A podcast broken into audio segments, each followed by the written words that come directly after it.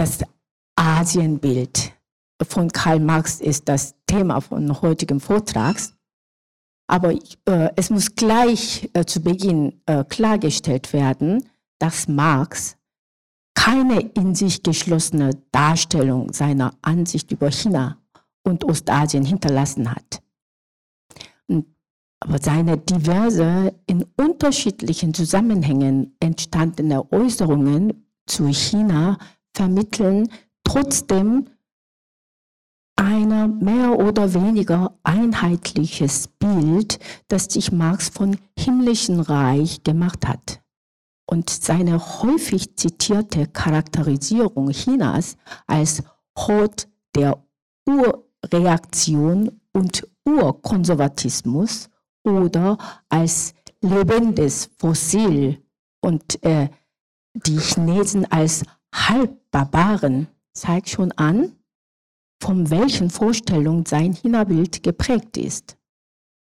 Zudem hat Marx, äh, Marxische Konzept von asiatischer Produktionsweise vielen wissenschaftlichen und politischen Debatten über chinesisch-konfuzianische Gesellschaft als Ausgangspunkt äh, gedient. Angesichts der erneut entfachten politikwissenschaftlichen Diskussion über China-Modell von Daniel Bell angefangen. In den letzten Jahren ist es auch interessant und wichtig, das Asien- bzw. China-Bild von Marx genauer zu betrachten. In diesem Vortrag äh, kann ich nicht ganze Palette von äh, der Debatte oder über Theorie, Probleme, diesem äh, äh Problem oder Problematik der asiatischen Produktionsweise Debatte äh, darlegen. Ich werde nur auf äh, vier Punkte eingehen. Erstens war, äh, was waren die Quellen der marxischen Kenntnisse über chinesische Gesellschaft? Und zweitens, welche Rolle spielt das China-Bild in der politischen Ökonomie bei Marx? Und drittens, was hatte Marx eigentlich von den äh, damaligen aktuellen Geschehnissen in China wahrgenommen und wie hat er das bewertet? Und viertes wäre, äh, welche Wirkung hat äh, sein Asienbild und China-Bild bis in die heutigen Zeit hinterlassen? Ich versuche, das in den 50 Minuten oder 40 bis 50 Minuten das zusammen äh, darzulegen. Also fangen wir an mit den Quellen von China-Kenntnis von Marx.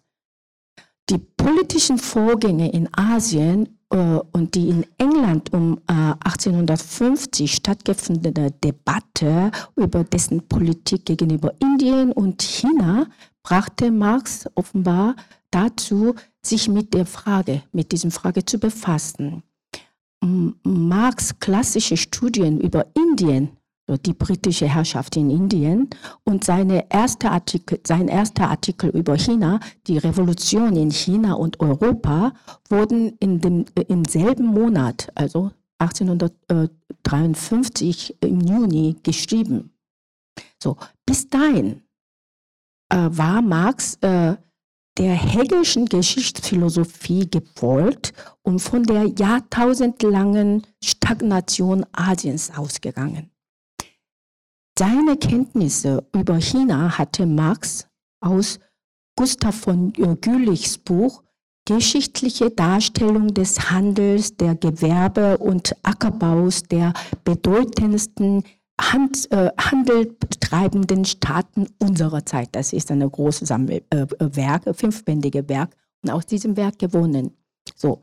Er hat, also Marx hat äh, dieses fünfbändige Werk nahezu lückenlos äh, ausgewertet und gülig behandelt äh, in seinem Werk äh, China im Band 4 auf den Seiten 293 bis 254, also ganz kurz eigentlich.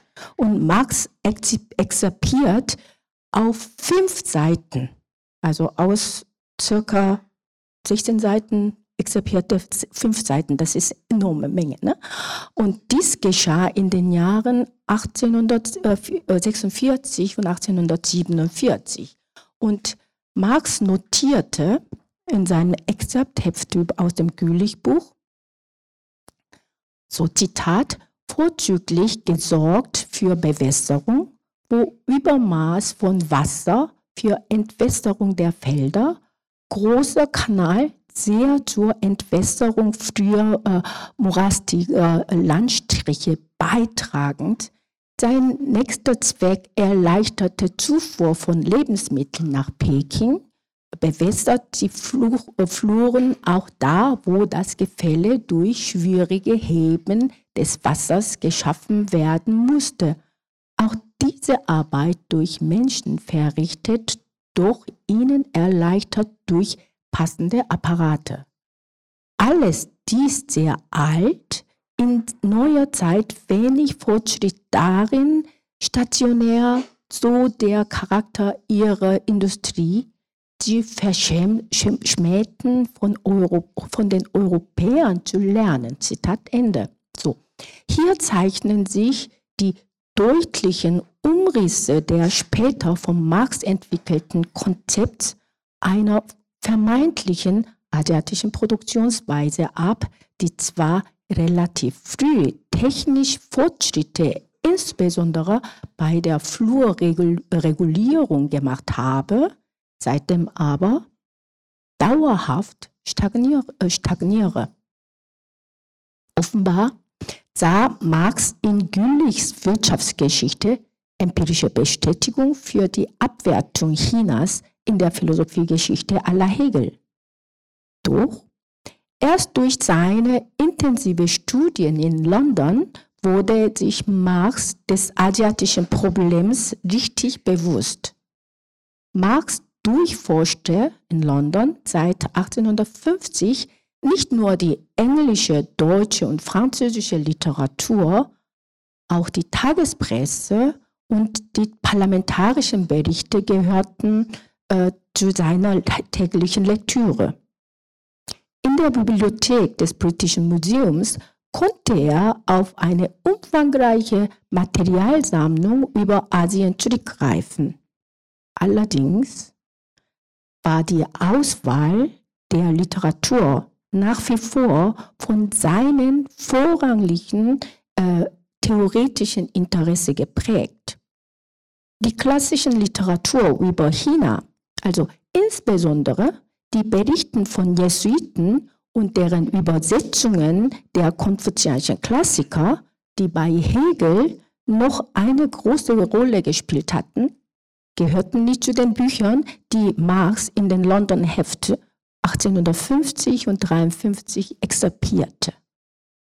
Auch im Verzeichnis der äh, Marxischen Lesefeldes im äh, Bereich der Hist äh, Historie des Hastricks auf der Grundlage von Marx exerpierten oder bibliografierten historischen Literatur und einschlägigen Titel erstellt hat, wird keiner dieser älteren Berichte äh, aufgeführt. Offensichtlich stützte sich Marx nicht auf die älteren Quellen, sondern auf Publikationen neueren Datums. Hier muss ich eins hinzufügen. Die älteren Quellen, die, vor allem die Berichte von Jesuiten, was im, bis Mitte des 18. Jahrhunderts äh, nach Europa weit vermittelt wurde, waren von der Qualität und von der Inhalte her viel besser und viel umfangreicher als die spätere Werke wie Gülichs Buch, was schon von Hegelschen Geschichtsphilosophie beeinflusst waren. Also das heißt, die Selektion von der Information über China hat es äh, in der Zeit äh, zwischen 18, äh, 1780 bis zum 1820 ganz stark äh, ja, hat schon durchgesetzt, aber leider hat Marx die Werke, was 1770 um die 1780 äh, äh, veröffentlicht wurde, gar nicht reflektiert. Obwohl das alles vorhanden war, natürlich, in, in, sowohl im British Museum und äh, überall waren da. Ne? Aber die Londoner Hefte von äh, in den London-Heften lassen Marx intensive Beschäftigung mit Ländern wie Indien, Indonesien, China, Iran und Burma erkennen. In diesen Exzerpten konzentriert sich Marx auf Fragen der Kolonialisierung, der Grundeigentumsverhältnisse und der gesellschaftlichen Struktur der Länder Asiens und ihren Handel mit den europäischen Metropolen sowie die Auflösung vorkapitalistischer Verhältnisse durch Entwicklung der Produktiv äh, Produktivkräfte. Aussagen zu Sitten und Gebräuchen, Religion und Kommunikation wurde nur selten extrapiert auf der Basis der gewonnenen Erkenntnisse über die Grundeigentumsverhältnisse, die Struktur der Dorfgemeinden und die Bewässerungssysteme analysierte er die asiatische Gesellschaft unter den Gesichtspunkt ihres Übergangs in kapitalistische oder bei Umgehung kapitalistischer Verhältnisse in den Sozialismus. Daraus entstanden das Konzept der asiatischen Produktionsweise, das später den Ausgangspunkt wissenschaftlicher und politischer Debatten über chinesische konfuzianische Gesellschaft äh, bilden sollte. So, äh, äh, das waren die Quellen, also dann jetzt gehen wir mal, äh, wie sieht das China-Bild in seiner politischen Ökonomie? So, wie gesagt, bis zu, dem, äh, zu Beginn der 50er Jahre, also äh, äußerte sich Marx nur gelegentlich über das Eindringen des äh, englischen Kapitalismus in die asiatische Gesellschaft und seine Folgen. Und es gab kein sehr wenig äh, Kommentare über China. Aber wenn wir jetzt äh, im Text gucken, im Manifest Manifest der Kommunistischen Partei von 1848 heißt es, Zitat, die Bourgeoisie reist durch die rasche Verbesserung aller Produktionsinstrumente, durch die unendlich erleichterte Kommunikationen alle, auch die barbarischen Nationen, in die Zivilisation.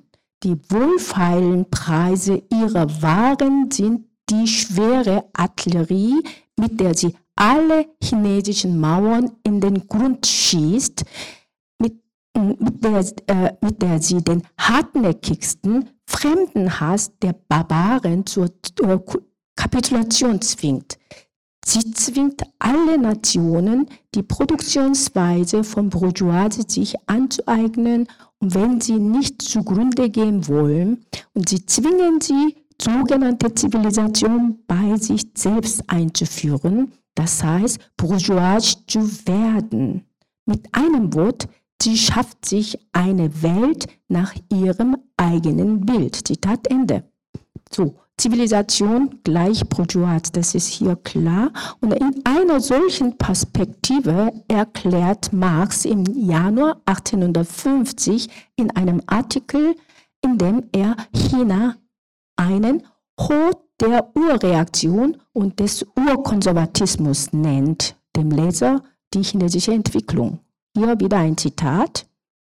Die, äh, die langsam, aber regelmäßig steigende Überbevölkerung des Landes macht die dortigen gesellschaftlichen Verhältnisse schon lange sehr drückend für die große Majorität der Nation. Da kamen die Engländer und erzwangen sich den freien Handel nach fünf Heften. Tausende von englischen und amerikanischen Schiffen segelten nach China und in kurzer Zeit war das Land mit wohlgefeilten britischen und amerikanischen Maschinenfabriken überfüllt. Die chinesische, auf der Handarbeit beruhende Industrie erlag der Konkurrenz der Maschine. Das unerschütterliche Reich der Mitte erlebt eine gesellschaftliche Krise. Das Land kam an den Rand des Verderbens ist und ist bereits bedroht mit einer gewaltigen Revolution. So, so geht weiter in dem Kapitel von Formen, die der kapitalistischen Produktion vorhergehen, äh, der Grundrisse. Unterscheidet Marx drei Eigentumsformen, die asiatische und die klassische oder antike und der germanische Form und erklärt, in der asiatischen Form gäbe es kein Eigentum und äh, äh, kein Eigentum des Einzelnen und die Gemeinde sei vielmehr der eigentliche Eigentümer. Hier existiert also Eigentum nur als gemeinschaftliches Eigentum an dem Boden. In dieser ersten Form des Grundeigentums erscheine eine naturwüchsige Gemeinwesen als erste Voraussetzung. So mit anderen Worten, jetzt kommt der lange Zitat wieder, die naturwüchsige Stammes, äh, Stammgemeinschaft oder, wenn man will, das Herdenwesen ist der erste Voraussetzung, die Gemeinschaftlichkeit in Blut, Sprache, Sitten etc. und der Aneignung der objektiven Bedingungen ihres Lebens und der sich reprodu reproduzierenden und vergesellschaftlichenden Tätigkeit äh, desselben. So, unter diesen Umständen ist die Erbe, jetzt Zitat, das große Lebenslaboratorium, das Arsenal, das sowohl das Arbeitsmittel wie das Arbeitsmaterial liefert, wie den Sitz und äh, die Basis des äh, Gemein Wesens. Sie verhalten sich naiv zu derselben als dem Eigentum des Gemeinwesens und des in der, in der lebendigen Arbeit sich produzierenden und reproduzierenden Gemeinwesens als Eigentümer oder Besitzer. Und für Marx äh, bildet diese in sich geschlossene Dorfgemeinschaft gleichzeitig auch die Grundlage des orientalischen Despotismus. Dabei spielt, äh, spielen kein, äh, das Klima und die Bodenverhältnisse des Orients eine entscheidende Rolle, sagt Marx. Denn diese bedingen künstliche Berieselung durch Kanäle und Wasserwerke die Grundlage der orientalischen Landwirtschaft, ja, orientalischen Landwirtschaft. Die kleinen, unabhängigen, nebeneinander vegetierenden Gemeinden seien dort nicht in der Lage, große Bewässerungsanlagen, die für die Produktion und Reproduktion der Dorfgemeinschaft erste Voraussetzung ist, aufzubauen. Aus diesem Grund tritt die höchste Einheit, die orientalische Despotie, als Initiator auf, nach Marx. Und äh, ein Zitat aus dem Grundlist, äh, die unbedingte Notwendigkeit einer sparsamen und gemeinschaftlichen Verwendung Wassers macht im Orient wo die Zivilisation zu niedrig und die territoriale Ausdehnung zu groß war, um freiwillige Assoziationen ins Leben zu rufen, das Eingreifen einer zentralisierenden Staatsgewalt erforderlich. Hierdurch wurde allen asiatischen Regierungen eine ökonomische Funktion zugewiesen, die Funktion für öffentliche Arbeit zu sorgen. Also hier Zitat Ende. Allen asiatischen Regierungen heißt das Indien und China alle eingeschlossen, ne? natürlich. Und dann so heißt auch Grundrissen weiter, Zitat, die gemeinschaftliche Bedingungen der wirklichen Aneignung durch Arbeit, Wasserleitungen sehr wichtig bei der asiatischen Völker, Kommunikationsmittel etc. erscheinen dann als Werk der höheren Einheit der über den kleinen Gemeinden schwebten despotischen Regierung. So. Man kann hier äh, äh, sich der, der Frage stellen, ob dieser für die, kleine für die kleinen Gemeinden lebenswichtigen ökonomische Funktion ausübende Staat, also die zusammenfassende Einheit nach Marx, notwendig despotisch sein muss. Eine Antwort ist bei Marx nicht leicht zu finden, nicht zuletzt, weil für ihn die Hegelsche These von der orientalischen Stagnation und Despotie außer Frage steht. So schreibt er äh, in der 1843 verfassten Kritik des Hegelschen Staatsrechts, noch ganz im Sinne Hegels, äh, Zitat, in der asiatischen Despotie ist der politische Staat nicht nichts als die private Willkür eines einzelnen Individuums. Zusammengefasst gehören zum Konzept äh, der asiatischen Produktionsweise im, äh, im Wesentlichen folgende Elemente. Also die Abwesenheit des Privateigentums an Grund und Boden und die Existenz in sich geschlossener autarker Dorfgemeinschaft und große öffentliche Arbeit wie Dämme und Flussverbindungssysteme sowie allgemeine Sklaverei gegenüber dem Staat bzw. dem Despoten. Es ist eine berechtigte Frage, inwiefern diese Charakterisierung der asiatischen Gesellschaft, die sich weitgehend auf die Berichte von englischen Kolonialbeamten aus Indien stützte, die damaligen Verhältnisse in Indien erfassen kann.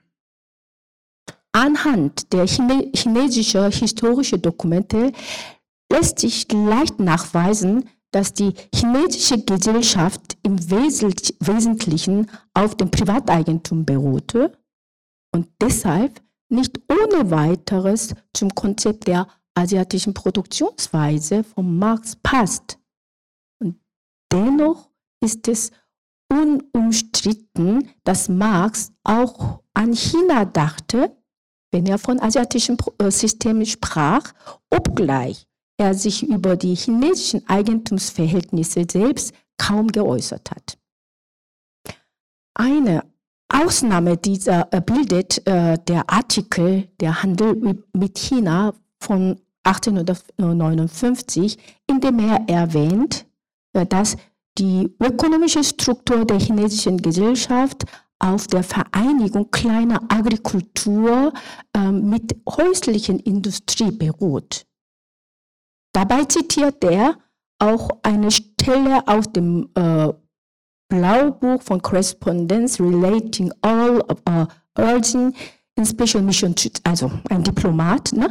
In, äh, de, in diesem äh, Buch äh, wird auch von der Landbevölkerung Chinas berichtet. Und da zieht er wieder äh, seine Zusammenfassung, Zitat, ich kam zu dem Schluss, dass sie in meisten Fällen La ihr Land, das von sehr begrenztem Ausmaß ist, gegen Entrichtung bestimmter, nicht übermäßiger jährlicher Abgaben als unbeschränkter Besitz von der Krone erhalten und dass diese günstige Umstände, zu denen noch ihr emsiger Fleiß kommt, ihr einfachen Bedürfnisse sowohl hinsichtlich der Ernährung als auch der Kleidung vollauf befriedigen.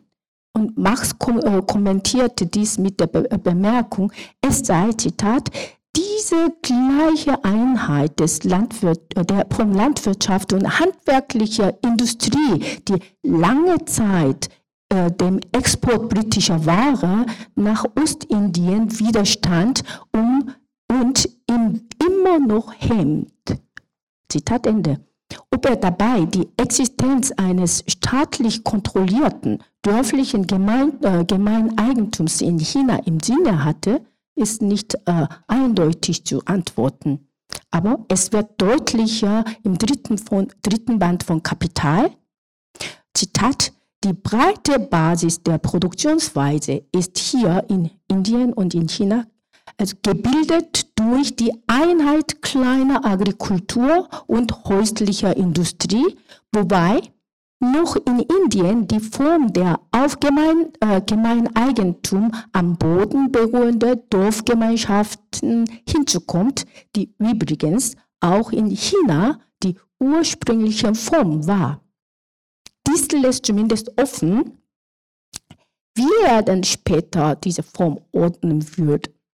So, na, jetzt komme ich zum, zum über aktuell, wie Marx dann über aktuelle Geschehen in seiner Zeit in China äh, eingeht. Denn, äh, denn Marx nimmt äh, die großen Veränderungen, die in China in seiner Zeit um 1850, 1860 erf- äh, erfährt, wahr. Vor allem der Taiping-Aufstand steht im Mittelpunkt seines äh, China-Interesses. Und die, hm, die Ursachen der Veränderung sieht er nicht in der endogenen Faktor, sondern äh, in Opiumkrieg und folgende Eindringen des westlichen Kapitals in China. In diesem Sinne betrachtet er die, den Opiumkrieg als ein Zäsur der chinesischen Geschichte zwischen dem alten und dem sich verändernden bzw. revolutionären Chinas. So, das alte China ist für Marx lebende Fossil, zu dessen Erhaltung die völlige Abschließung die Hauptbedingung ist und wie bei der sorgsam in einem hermetischen verschlossenen Sarg aufbewahrten Mumie. Wir hören hier Herder. Ne? Es sei eben, Zitat, ein Riesenreich, das nahezu ein Drittel der Menschheit umfasst, das trotz dem Fortschreitens äh, der Zeit dahin vegetiert, durch künstliche Abkapselung von allgemeinem Verkehr isoliert ist und deshalb zu wenig bringt, sich mit Illusionen über seine himmlische Volks äh, Vollkommenheit zu täuschen. Zitat Ende.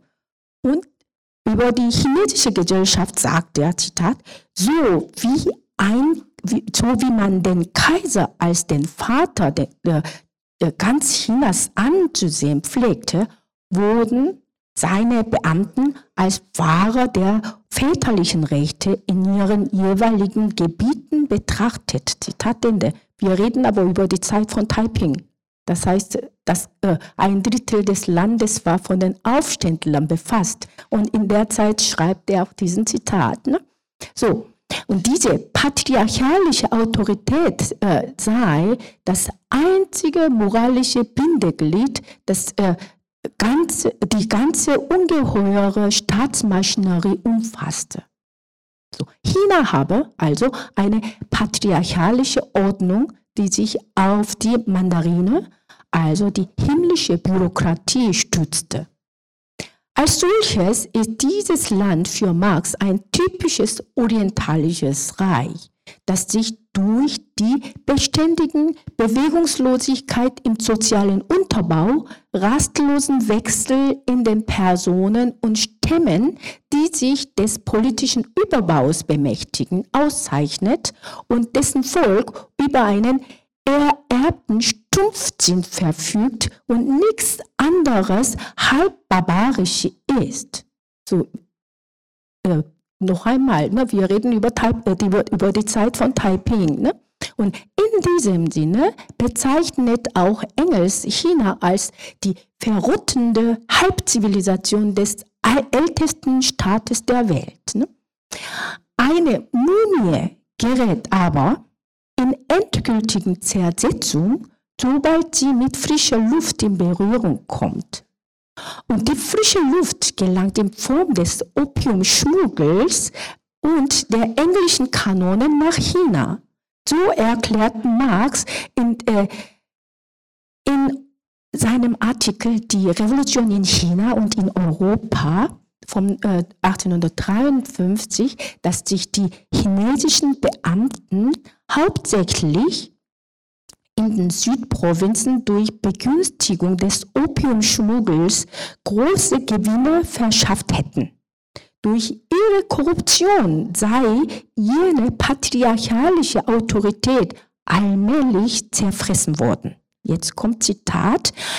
Es ist kaum nötig, noch zu bemerken, dass in gleichem Maße, in dem das Opium Herrschaft über die Chinesen erlangt hat, der Kaiser und sein Gefolge pedantische Mandarine ihrerseits der Herrschaft verlustig gegangen sind. Es hat den Anschein, als habe die Geschichte dieses ganze Volk erst ertrunken machen müssen, ehe sie aus seinem ererbten Stumpfsinn aus, äh, auf, wachgerüttelt konnte. So, ja, Opiumschmuggel, warum Opium nach China gelangte, wissen Sie ja alle. Ne? Also Marx fährt dann fort in seinem Zitat, so, alle diese Zersetzungsfaktoren wirken gemeinsam auf die Finanzen, die Moral, die Industrie und die politische Struktur Chinas ein und kamen 1840 zu voller Entfaltung über den englischen Kanonen, die die Autorität äh, des Kaisers zerstümmerten und das Reich des Himmels zwangsweise mit der Erdenwelt in Berührung brachten. Zitat Ende. So, Marx versucht hier die immer deutlicher werdende gesellschaftliche Krise in China nach seinen Erklär Erklärungsmuster der Weltrevolution zu deuten. Schon 1850 schreibt er, die Masseneinfuhr der britischen und amerikanischen Maschinenfabrikaten habe die Handarbeit beruhende Industrie Chinas zerstört und dadurch sei das Reich in eine gesellschaftliche Krise geraten. In dem zuvor erwähnten Artikel von 1853 argumentiert er in der gleichen Richtung, so Zitat, der Tribut, den China nach dem unglücklichen Krieg von 1840 an England zu zahlen hatte, der große unproduktive Verbrauch von Opium der Abfluss von Edelmetallen durch den Opiumshandel, der zerstörenden Einfluss der ausländischen Konkurrenz auf dem einheimischen äh, Produktion und der demoralisierte Zustand der öffentlichen Verwaltung zeigtigen, äh, zeigtigen zweierlei. Die alte Besteuerung wurde drückender und quellender und zu alten Steuern kamen neuen hinzu. Zitat Ende. So gehe das Land durch Eindringen des Westens einer nie zuvor gesehenen, ungeheuren Revolution entgegen, schreibt er. Und Marx glaubt, in dem Taiping-Aufstand sichere Anzeichen für eine Revolution zu sehen. Von dieser Revolutions, äh, Kammerlodge äh, in der erstarrten asiatischen Gesellschaft erwartet Marx umgekehrt entscheidende Rückwirkungen auf die seit Jahrzehnten revolutionär erregten, aber einigermaßen stumpf gewordenen revolutionären Situation in der zivilisierten bürgerlichen, bürgerlich-kapitalistischen Gesellschaft Europas. Hier greift Marx auf Hegel vor allem auf sein zu einem herrschenden Naturgeheimnis erhobenen Axiom von der Einheit der äh, Gegensätze zurück und sagt, ne Zitat, ob nun die Einheit der Gegensätze wirklich eine derart allgemeingültiges äh, Prinzip oder, ist oder nicht, dafür ist äh, der Einfluss, den die chinesische Revolution aller Wahrscheinlichkeit nach auf die zivilisierte Welt ausüben wird, ein treffendes Beispiel. Scheinbar ist es eine sehr seltsame und sehr paradoxe Behauptung, dass die nächste Erhebung der Völker Europas und äh, im nächst, ihren nächster Schritt im Kampf für republikanische Freiheiten und ein wohlfeil, äh, wohlfeileres, wohlfeileres Regierungssystem wahrscheinlich in äh, großem Maß davon abhängen dürfte, was sich jetzt im Reich des Himmels, dem direkten Gegenpol Europas, abspielt. Zitat Ende. Marx schrieb äh, die Revolution in China und Europa zu ähnlicher Zeit wie britische Herrschaft in Indien, wie gesagt, und die künftigen Ergebnisse der britischen Herrschaft in Indien.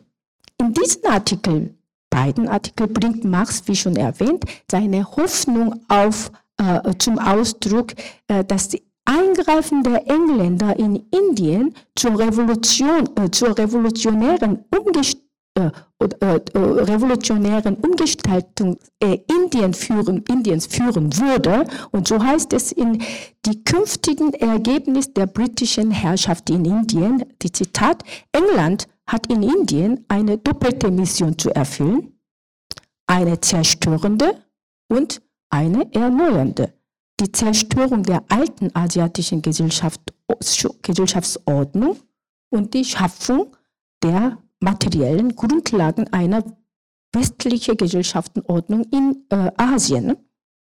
Allerdings würden die Inder, wieder Zitat, die Früchte der neuen gesellschaftlichen Gesellschaftselemente, die die britische Bourgeoisie in ihrem Lande aus, ausgestreut, nicht ernten, bis die Großbritannien selbst die heut, äh, heute herrschende Klasse durch das Industrieproletariat verdrängt oder die Inder selbst stark genug geworden sind, um das englische Joch ein für allemal auszuwerfen. Auf jeden Fall aber können wir mit aller Bestimmtheit erwarten, in mehr oder weniger naher Zukunft Zeugen einer Erneuerung des großen interessanten Landes zu sein. Zitat Ende. Eben diese Hoffnung blickt, also mit dieser Hoffnung blickt Marx in, den, in jenen Jahren auch nach China. Das himmlische Reich sei zwar nicht unter der unmittelbaren britischen Herrschaft geraten, aber die Wirkung des englischen Eingreifens in China sei stark genug, um revolutionäre Erschütterung in dieser Gesellschaft hervorzurufen. Und jetzt kommt wieder ein Zitat. Was immer die sozialen Ursachen sein mögen, die zu den chronischen Aufständen in China in den letzten Jahren geführt und die sich jetzt zu einer einzigen ungeheuren Revolution zusammengeballt hat, haben, Ausgelöst wurden dieser Ausbruch ohne Frage dadurch, dass englische Kanone China das Rauschgift aufzwangen, das wir Opium nennen.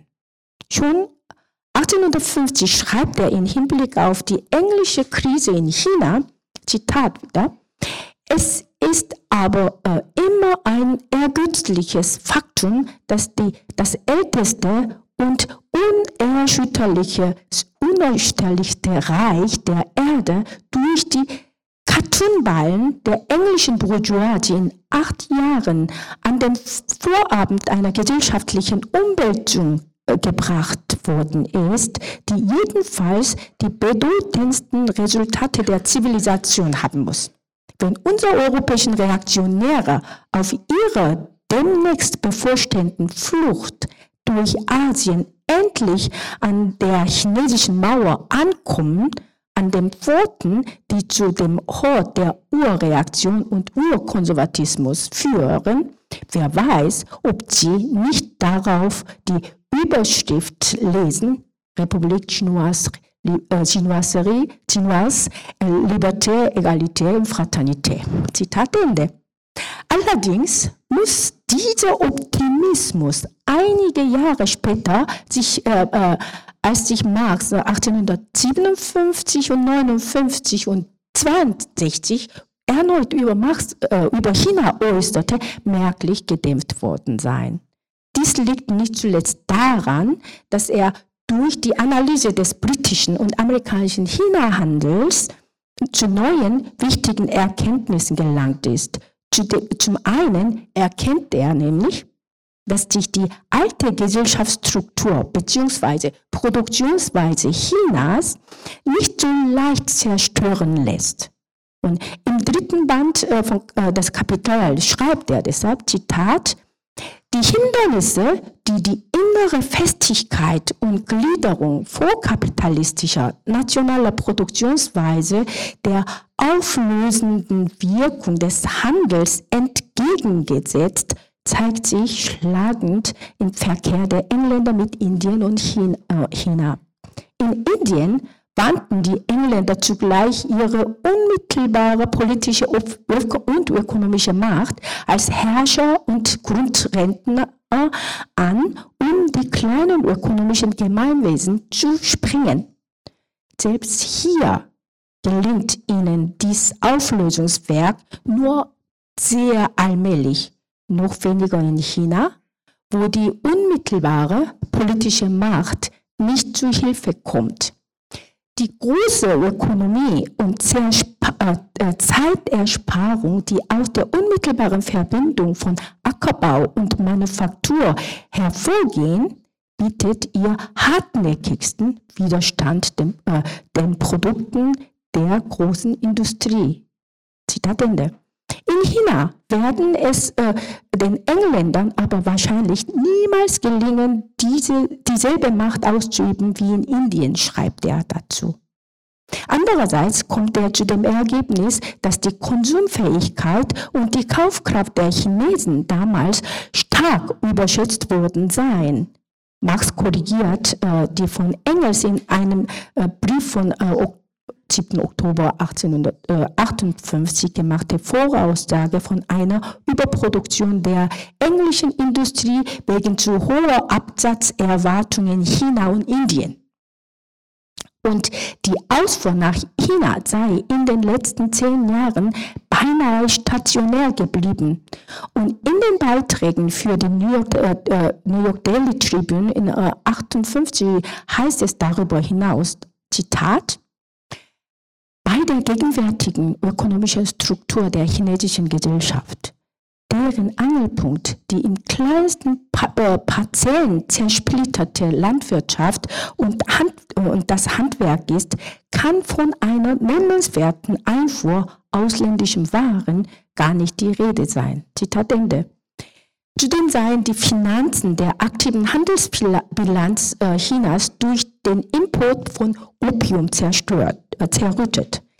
Dennoch scheinen die Nachrichten vom äh, Vertrag von Tianjin, der 58 äh, nach chinesischen Niederlage im Zweiten Opiumkrieg unterzeichnet wurde, und dann Zitat, genau die gleichen fantastischen Vorstellungen von einer unermesslichen Ausdehnung des Handels erweckt zu haben, wie sie der Geschäftswelt 1845 nach Beendigung des Ersten Chinesischen Krieges verschwebten.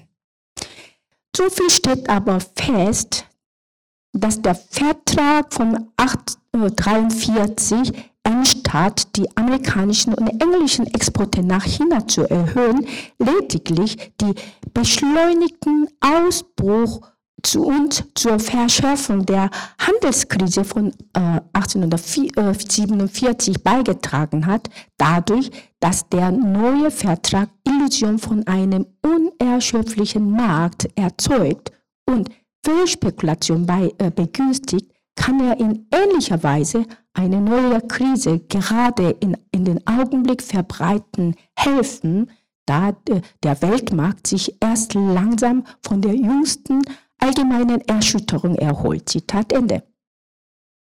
So, schließlich ist Marx von, seinem, äh, von dem zerstörerischen Charakter der, des Taiping-Aufstandes enttäuscht, der nichts anderes als eine gewöhnliche orientalische Bewegung darstelle, schreibt er. Und die chinesische Revolution habe während der zehn Jahre geräuschvoller Scheintätigkeit alles zerstört und nichts produziert, notiert er. So, Marx äußert sich dann äh, äh, des Weiteren über Abscheu über diesen Taiping und Zitat, originell an dieser chinesischen Revolution sind in der Tat nur ihre Träger. Sie sind sich keiner Aufgabe bewusst, den Dynastiewechsel abgerechnet. Sie haben keine Schlagworte. Sie sind noch Sie sind ein noch größerer Groll für die Volksmasse als für die alten Herrscher. Ihre Bestimmung scheint keine andere als die konservativen Marasmus gegenüber der Zerstörung in grotesk abscheulichen Formen, die Zerstörung ohne irgendein Keim der Neubildung geltende zu machen. Zitat Ende. Der Taiping-Aufstand bedeutet für ihn nun nichts mehr das Ende des alten Chinas, sondern bloß dessen Fortsetzung. Überhaupt sei nur in China vorstellbar, dass bunte Hanswursttracht der Taiping auf den Menschen wie die Talisman wirke oder die Menschen Taiping überhaupt als Teufel wahrnehmen. Sie ist der Abs äh, Absprung eines fossilen Gesellschaftslebens. Und dies würde auf Europäer nur ein, einen lächerlichen Eindruck machen. So.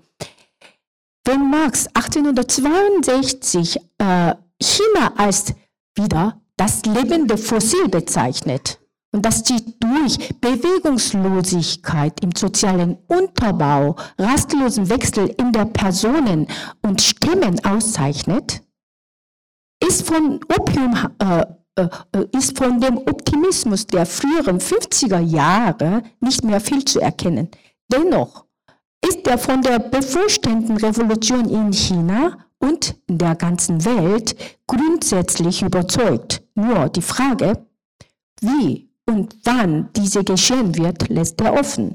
Und am im Oktober 1850 schreibt er an Engels, Zitat, die eigentliche Aufgabe der bürgerlichen Gesellschaft ist die Herstellung, der Weltmarkt, äh, äh, Herstellung des Weltmarkts wenigstens seinen Umrissen nach und eine auf seiner Basis ruhende Produktion. Da die Welt rund ist, scheint dies mit der Kolonial Kolonisation von Kalifornien, Australien und dem Aufschluss von China und Japan dem Abschluss gebracht. Die schwierige Question für uns ist die, auf dem Kontinent ist die Revolution imminent und wird auch sofort einen sozialistischen Charakter annehmen wird in diesem kleinen Winkel nicht notwendig gecrushed werden, da äh, auf viele größeren Terrain dem äh, Movement äh, des bürgerlichen, der bürgerlichen Gesellschaft noch Erstand ist. Was China prinzipiell betrifft, wird die innere ökonomische Agri Agriculture und so weiter, die niederzubrechen, enorme Zeit kosten. Also er wird realistischer. Aber das alte China werde letztlich wieder äh, vom Schicksal in seinem tödlichen Zweikampf erteilt, äh, ereilt, indem der Vertreter einer veralteten Welt aus äh, ethischen Beweggründen zu handeln scheint, während der Vertreter überlegenden modernen Gesellschaft und das Privileg äh, kämpft, auf den billigen Märkten zu kaufen und auf den teuersten zu verkaufen. Das ist ein tragischer Abgesang, wie ihn seltsamer kein Dichter je ersonnen haben könnte. So, das waren die Bilder und da könnte man sich vorstellen, hatte Marx wirklich die negativen Seite von Opiumkrieg nicht wahrgenommen und überhaupt nicht kritisiert. So ist es nicht. Also Marx sah schon und äh, also Marx reflektierte auch sehr kritisch über äh, diese Opiumhandel und äh, also in, äh, wenn man die Beiträge von Marx in New York Daily Tribune liest, es gibt voll mit dem Kritik über Opiumhandel. So, äh, zum Beispiel in äh, 1857 veröffentlichten Beiträge behandelt er den Zweiten Opiumkrieg und dabei betont er nicht nur die Unrechtmäßigkeit der äh, kriegerischen Politik Englands gegen China, sondern geht auch in der englischen äh, Presse hart ins Gericht und schreibt er in den Artikel englische Gräueltaten in China. Zitat, wie still ist doch die englische Presse zu den schändlichen Vertragsbrüchen, wie sie täglich von Ausländern begangen werden, die unter britischen Schutz in China leben. Wir hören nichts über den ungesetzlichen Opiumhandel, der Jahr für Jahr auf Kosten von Menschen und Moral die Kassen der britischen Schatzamtes fühlt. Wir hören von allem und vielen anderen Dingen nichts, weil erstens die meisten Menschen außerhalb Chinas sich wenig um die sozialen und moralischen Verhältnisse jenes Landes kümmern und weil zweitens Politik und Klugheit gebieten, keine Frage aufzuwerfen, wenn keine finanziellen Vorteile dabei herausspringen. Dem Opiumhandel bezeichnet Marx als Handel mit Gift, der schlimmer, menschenfeindlicher sei als der Sklavenhandel. Und zudem verhindere äh, er die Ausdehnung chinesischen, des chinesischen Handels, denn die Chinesen können nichts gleichzeitig Gebrauchsgüter und Rauschgift an, abnehmen. Der Kaiser Chinas habe zwar die Einfuhr und den Konsum dieses Giftes verboten, um den Selbstmord seines Volkes zu verhindern, aber die britische Regierung predige öffentliche, den öffentlich den Freihandel mit Gift und verteidige zugleich das Monopol seiner Herstellung, da ihre Finanzen in Indien nicht nur von dem Opiumhandel mit China, sondern von dem ungesetzlichen Charakter dieses Handels abhängig gemacht worden sind. Wenn Marx diese Lage mit dem Satz beschreibt, Zitat, während die Halbbarbarer das Prinzip der Moral vertrat, stellt ihm der Zivilisierte das Prinzip des Mammons entgegen. Zitat Ende. Macht auch diese Äußerung aber deutlich, welches China-Bild er hat. So, habe ich Zeit noch? Okay, so dann mache ich jetzt das letzte. Welche Wirkung hat dieses Max, äh, China- oder Asienbild äh, für unsere Diskussion? Und, äh, also Marx begann äh, im Hinblick auf die Weltrevolution über die Beziehung zwischen Ost und West nachzudenken. Die tiefe Krise der chinesischen Gesellschaft, von der er zum ersten Mal durch die deutsche Missionare Karl Gützlaff erfahren hatte, und den Taiping-Aufstand interpretiert er aus der Perspektive und er betrachtete die gesellschaftlich-politische Entwicklung Chinas unmittelbar mit dem Eingreifen des Westens in Verbindung und glaubte, dass äh, das Eindringen des englischen Kapitalismus ungeachtet seiner negativen Seite progressive Wirkung auf die chinesische Gesellschaft ausüben würde. Seine anfängliche Hoffnung auf die baldige Revolution in China erwies sich zwar als Fehleinschätzung, dennoch war er gründlich überzeugt von den progressiven Wirkungen, die ein sich ausbreitender Kapitalismus auf eine rückständige äh, und stationäre Gesellschaft wie chinesische haben würde. Dies wäre eben Chinas Schicksal, wie Hegel auch gesagt hatte. Man kann vielleicht sagen, dass Marx gegenüber dem Eindringen des Kapitalismus in rückständigen Gesellschaft deshalb so positiv eingestellt war, weil er die imperialistische Entwicklungstendenzen des Kapitalismus noch nicht deutlich erkannt hatte. Damit sollte sich Lenin erst 1916 genauer beschäftigen in den 1850er Jahren sah Marx bloß, wie sich der Weltmarkt bildete. Hingegen waren äh, imperialistische Strukturen noch nicht eindeutig zu erkennen.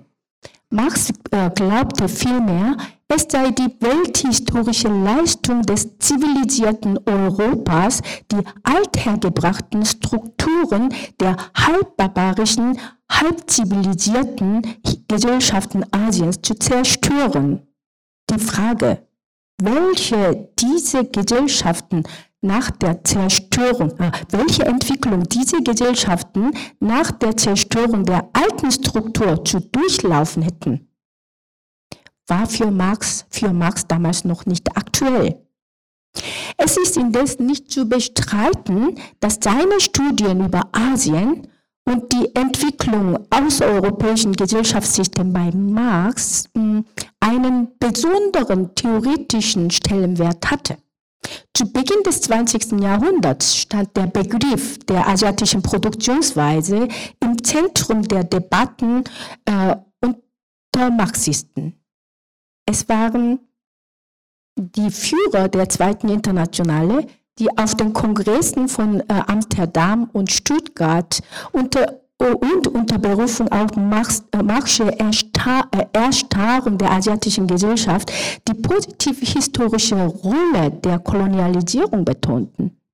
Der Begriff der asiatischen Produktionsweise blieb im Zentrum der Kontroversen über die sowjetische Gesellschaft bis er 1931 endgültig in Ungnade fiel und 1983 äh, schlicht und einfach aus dem marxistischen Vokabular gestrichen wurde. Dabei spielten die Auseinandersetzungen äh, über die chinesische Frage die entscheidende Rolle. Denn die Kommentaren äh, äh, verfolgten in den Jahren 1921 und 1925 die revolutionären Bewegungen in Ostasien und insbesondere in China mit großem Interesse, wobei die asiatische Produktion, Produktionsweise äh, in den Diskussionen über die theoretischen und strategischen Probleme der chinesischen Revolution eine besondere äh, Bedeutung gewann. Die Theorie der asiatischen Produktionsweise in der Form, wie sie Marx konzipiert hatte, hatte allerdings in China zu keiner Zeit eine besondere bedeutende Rolle gespielt, auch nicht nach der Revolution. Dennoch war China gerade das Land, auf das die Theorie äh, der asiatischen Produktionsweise am meisten bezogen wurde. Der bekannteste Vertreter dieser Theorie in Deutschland war damals Wittvogel, der mit seinem 1956 erschienenen Buch Oriental Despotism die Diskussion über die asiatische Produktionsweise wiederbeleben sollte. Nun zum Schluss jetzt, äh, allerletzten Absatz. Zum Schluss noch einmal soll, äh, äh ist noch festzuhalten, dass die Theorie der asiatischen Produktionsweise als Erklärungsmuster für die chinesische Gesellschaft auf derselben Unterstellung beruht, dass äh, die von Hegel postuliert, also die Hegel schon postuliert hatte, nämlich auf der Jahrtausende alten Stagnation Chinas. Marx und seine Nachfolger haben die unbändige Kraft rebellierenden Bauernmassen, die das Land periodisch im Schnitt alle 200 Jahre erschütterten und oft zum totalen Zusammenbruch der bestehenden Besitz- bzw. Herrschaftsverhältnisse führten, nicht einmal geahnt. Dennoch wäre es unangebracht die asiatische Produktionsweise von Marx, auch wenn er meinte, sie sei kategorisch auch für, für China gültig, anhand der empirischen Analyse der konfuzianischen chinesischen Gesellschaft zu kritisieren, da er diese Theorie im Rahmen seiner detaillierten Untersuchung der indischen Gesellschaft entwickelt hatte. Was China anbelangt, sollte man sich viel eher mit Wittvogel auseinandersetzen, der in der Tat versucht hatte, diese Theorie auf China anzuwenden. Wittvogel versuchte nämlich, ganze im Sinne von Marx den auf der orientalischen Landwirtschaft basierenden despotischen Charakter des chinesischen Staates durch die ganze Geschichte des Landes hindurch empirisch nachzuweisen. Leider ist dieser Arbeit von Wittvögel von 1932 fast in Vergessenheit geraten, nachdem er, also Wittvogel selber beim McCarthy äh, äh, Welle auf die Seite der Konservativen geschlagen hat. Aber es lohnt sich, wenn man sich mit asiatischer Produktionsweise in China beschäftigen will. Ja, vielen Dank.